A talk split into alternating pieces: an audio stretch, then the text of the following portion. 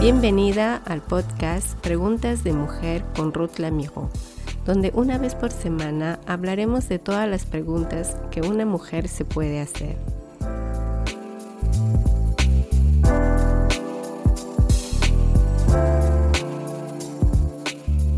Hola, ¿cómo están? Estoy muy feliz de volver a encontrarles una vez más en este nuevo episodio de mi podcast, al cual le doy como tema ¿Dónde está tu Dios que no lo veo? Es una pregunta que alguien me lo hizo y me supongo que también a ti te lo han hecho en algún momento o te lo han hecho escuchar. Pues hoy quiero eh, desarrollar ese tema y espero que te sea de mucha ayuda para que el Señor te fortalezca en estos tiempos. Dios se revela a sus hijos por medio de su palabra para enseñarles a caminar con Él cada día, así revelarlos quién Él es realmente en toda su plenitud de un Dios perfecto. Cuando conocemos a Dios de muy cerca, sus hijos están llamados a testificar de su persona al resto de la humanidad, como lo dice el Salmo 119-105, tu palabra es una lámpara a mis pies y una luz a mi camino. Es un versículo que realmente me encanta porque podemos imaginar a Dios en nuestra vida siendo nuestra guía como una luz delante de nosotros. Cada paso que damos. Mientras vas escuchando este podcast, yo no sé en qué situación te encuentres hoy, en medio de este contexto de incertidumbre debido a la pandemia mundial que seguimos viviendo a mediados de este año 2021. Si yo te preguntara, ¿cómo te sientes? Quizá la palabra que saldría primero es me siento cansada, me siento desanimada, preocupada, tengo miedo, las finanzas no me alcanzan, etcétera, etcétera. Hoy quiero invitarte a que juntas tomemos a Dios con fe y le pidamos de guiarnos en el camino que estamos avanzando en medio de estas circunstancias actuales complicadas. Este podcast estará inspirado del texto bíblico de Primera de Reyes, capítulo 16, del versículo 29 al 34 y el capítulo 17 del versículo 1 al 24. Como cristiana es probable que hayas escuchado en los labios de personas quejarse porque tanta miseria a pesar que siempre estamos orando a Dios que paren esas miserias. Y esta pregunta es que resuena a veces en nuestros oídos. ¿Dónde está tu Dios que no lo veo? Cuando uno se es joven en la fe, este tipo de preguntas pueden intimidarnos, dar miedo y llegar al punto de quedarse estáticos sin saber qué responder, creando en uno la duda sobre Dios en nuestra vida. ¿Dónde está tu Dios frente a esta crisis pandémica, frente a una crisis familiar? ¿Dónde está tu Dios frente a un trabajo que no encuentras, frente a las oposiciones, frente a las indiferencias de los amigos, frente a la muerte? Cuando estamos cansados con las labores de la casa, cansados del comportamiento de los hijos rebeldes, ¿dónde está Dios frente a la tristeza y la ansiedad? Estas preguntas pueden dar en nuestra cabeza vueltas y vueltas cuando se escucha la negatividad de las personas. Pero quiero decirte que Dios está presente, observando todo lo que vivimos. Y es precisamente en un tiempo difícil, en medio de una crisis, frente a la muerte, que Cristo actúa. Dios viene a darte vida en abundancia. Así como nosotros en momentos de crisis queremos desesperarnos, el libro de Reyes nos dice que el pueblo de Israel necesitaba de un Dios para que intervenga con urgencia en sus vidas. Este mismo pueblo de Israel leía este capítulo en medio de sus crisis frente a la muerte en Babilonia. Israel estaba en exilio, lejos de la tierra prometida, lejos de la promesa de Dios, y todo eso por causa de sus rebeliones. Vamos a ir descubriéndolo poco a poco mientras te voy desarrollando este podcast. Si todavía no has estudiado el Antiguo Testamento, algo importante que debemos retener es que el Antiguo Testamento es una historia de amor entre su héroe, Dios, un Dios vivo, que ama y persigue hasta el fin su esposa, Israel? El pueblo de Israel es calificada como una mujer adúltera que se prostituía relacionándose con otros dioses. Esta historia es relatada del año 874 a.C. y no es una sorpresa de ver hoy en la actualidad, en el año 2021, lo que Israel fue aquella vez no es nada nuevo hoy en nuestra actualidad de ver cómo se conducen. Y en este pasaje de Primera de Reyes leemos uno de los momentos más oscuros de la relación entre Israel y Dios. Este periodo de crisis de relación con Dios, Israel vivió un periodo de exilio y muerte en Babilonia. A algunos de nosotros nos tocó vivir la experiencia de estar en un cementerio para acompañar a un conocido o quizás a un familiar. Cuando observábamos las tumbas, te recordarán haber visto escritos en honor a las personas fallecidas. Algunas decían frases anécdotas, otras describían quién era esa persona. Este libro de reyes en la Biblia es como la inscripción sobre una tumba para describir al pueblo de Israel. El relato de Primera de Reyes cuenta que el pueblo de Israel y Dios en ese momento tuvieron 400 años de relación común como punto final ser gobernados por los reyes. Todo comenzó bien con el rey David y el rey Salomón. Después aparecieron los reyes rebeldes, los falsos dioses, un pueblo dividido, una alianza destruida, un reino dividido en dos, el exilio y la muerte. Esta vida que llevó el pueblo de Israel era como una inscripción en una tumba para decir, Aquí descansa el pueblo de Dios rebelde. ¿A ti cómo te gustaría que te recuerden en la tierra cuando ya no estés más aquí? Después de numerosos pecados ocasionados por Israel, Dios abandonó su pueblo. Dios se alejó de su pueblo por el mismo comportamiento de ellos, pero no fue un abandono radical. Él siguió observando su pueblo de lejos, cómo se comportaban la relación no era la misma, pero aún Dios les seguía amando. Con mis hijos de pequeños mirábamos muchas películas Disney y en cada película es siempre la misma historia de tener un héroe. Alguien capaz de vencer al enemigo, alguien capaz de ganar todos los obstáculos, alguien capaz de resolver una crisis, de parar la muerte y dar la vida. Nuestros corazones como humanos siempre buscamos un héroe. En este episodio del libro de Reyes vamos a encontrar nuestro héroe que da la vida.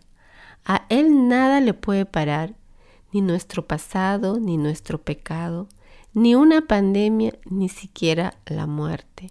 Nuestro Dios es un Dios vivo, que da la vida, un Dios que atrae a Él a los muertos espiritualmente y les vuelve a dar la vida en medio de la muerte.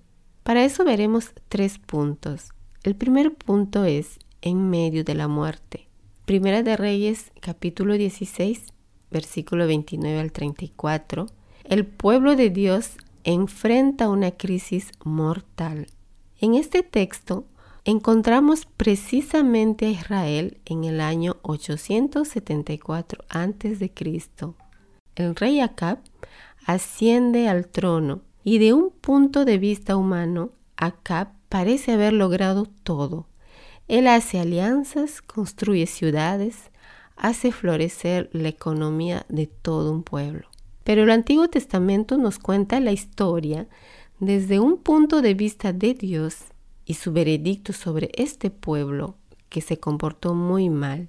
Y en los versículos 30 al 33 vemos este veredicto, que dice así, y reinó Acab, hijo de Omri, sobre Israel en Samaria, veintidós años, y Acab, hijo de Omri, hizo lo malo ante los ojos de Jehová, más que todos los que reinaron antes de él porque le fue ligera cosa andar en los pecados de Jeroboam, hijo de Nabab, y tomó por mujer a Jezabel, hija de El-Baal, rey de los Sidoníos, y fue y sirvió a Baal y lo adoró.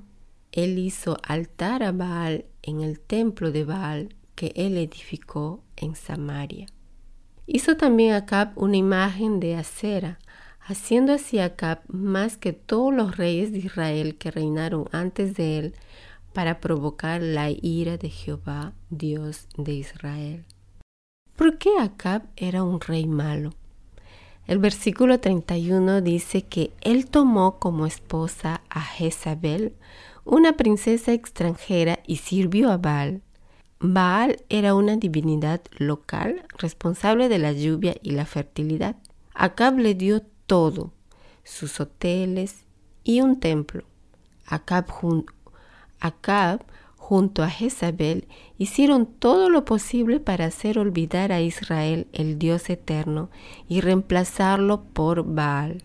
Israel comete un adulterio mortal, engaña a Dios con dioses falsos. Y con mucha razón, Dios, el esposo fiel de Israel, se pone de cólera.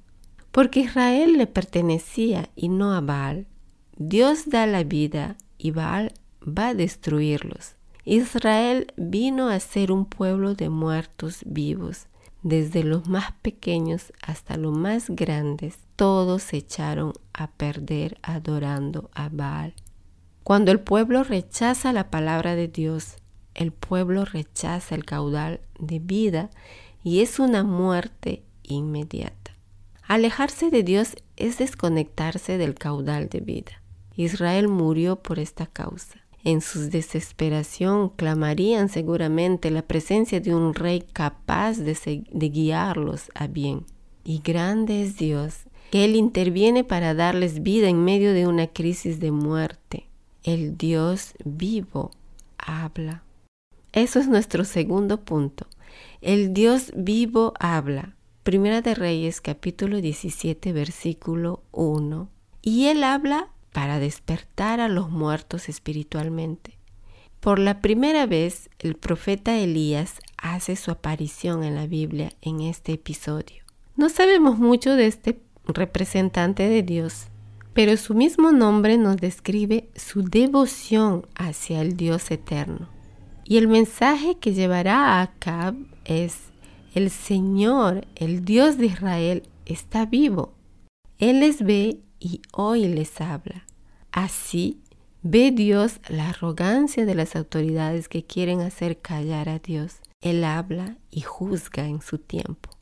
El profeta Elías miró a los ojos a Acab y al instante le hace saber el juicio de Dios y le va a decir, no caerá lluvia hasta que Dios lo decida. Esto es un juicio por los que rompieron la alianza con Dios. Es una maldición prometida desde bien antes por un pueblo rebelde.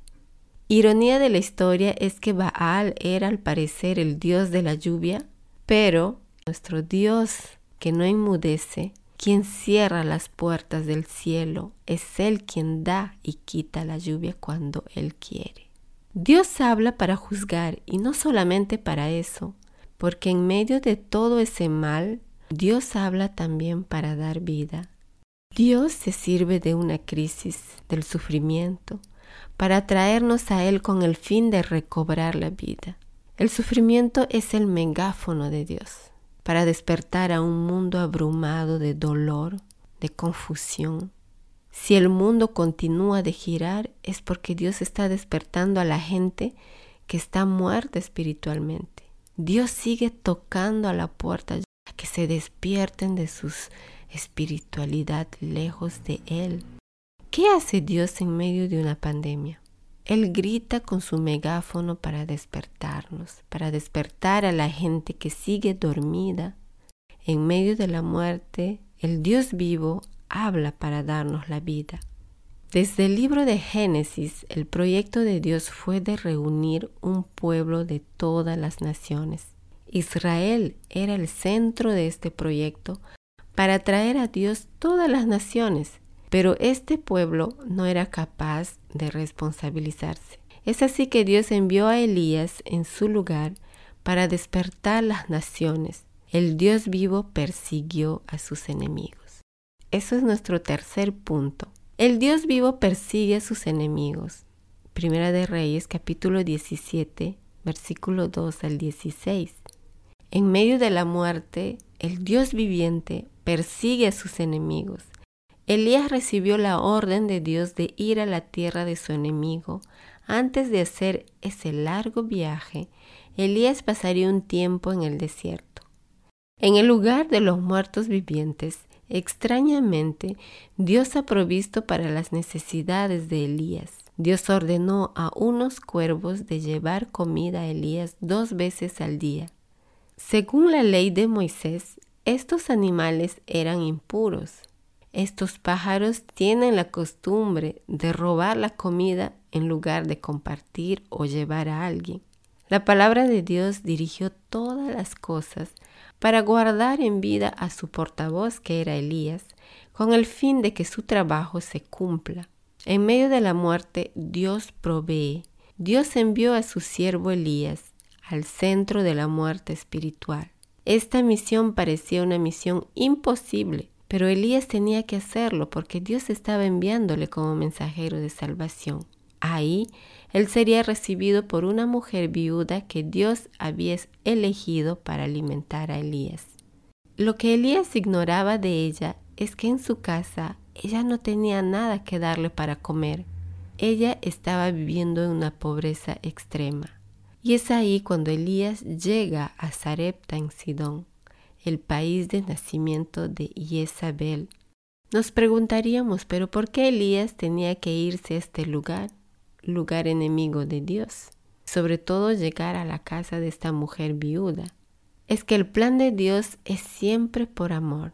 Dios estaba implicado a la búsqueda de los muertos espiritualmente, que eran el pueblo de Israel. Al llegar a Sarepta, Elías ve de lejos a la mujer viuda que Dios escogió. Ella estaba juntando algunos pedazos de madera para hacer la cocina. Elías la llama para pedirle que le diera agua para tomar y comer un poco de pan. Pero Elías pronto se dará cuenta que esta mujer no tenía casi nada para comer. Apenas tenía en casa algunos gramos de harina y un poco de aceite. Ella al ver a Elías le dirá, El Señor tu Dios vive. Yo no tengo nada listo para darte de comer, solo un puño de harina y un poco de aceite en mi jarra. Todas las bonitas promesas falsas del dios Baal terminan por la muerte.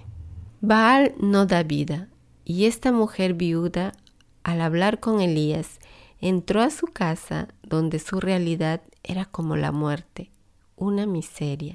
Pero justamente en ese momento donde la vida de esta mujer destruida interiormente, desesperada por la necesidad, es cuando Dios produce la vida.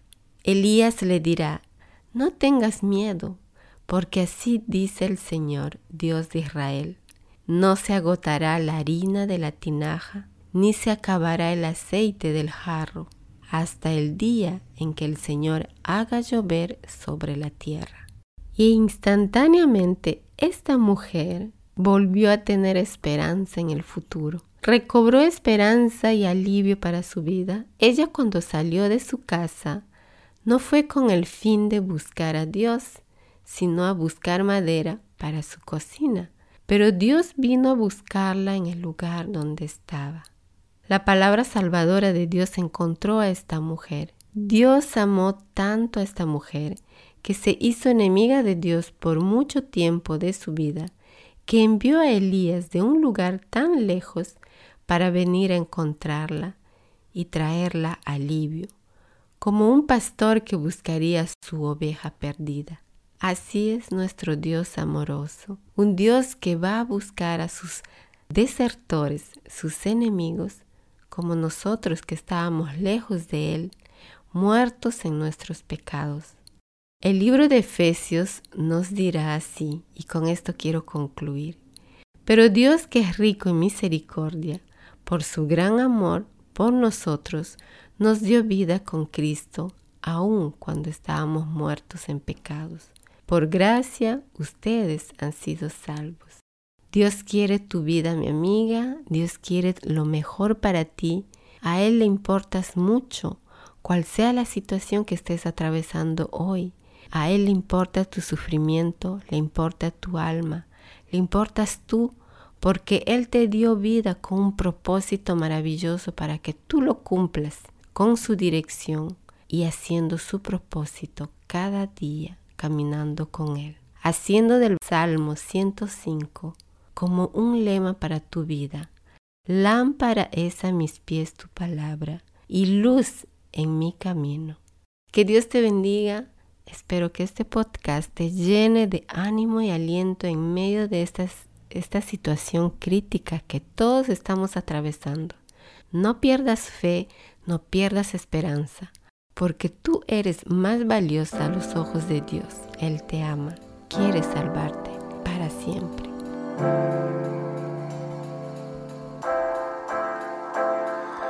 Gracias por ser parte de esta comunidad. Me encantaría que pudieras compartir este podcast con tus amigas y conocidos. Puedes encontrarme en las plataformas Spotify, Deezer, Apple Podcasts, Google Podcasts. Todos los episodios estarán agrupados en nuestra página web preguntasdemujer.com. También nos puedes encontrar en las redes sociales de Facebook e Instagram con Preguntas de Mujer. Gracias por ser parte de este podcast con Ruth Lamiro.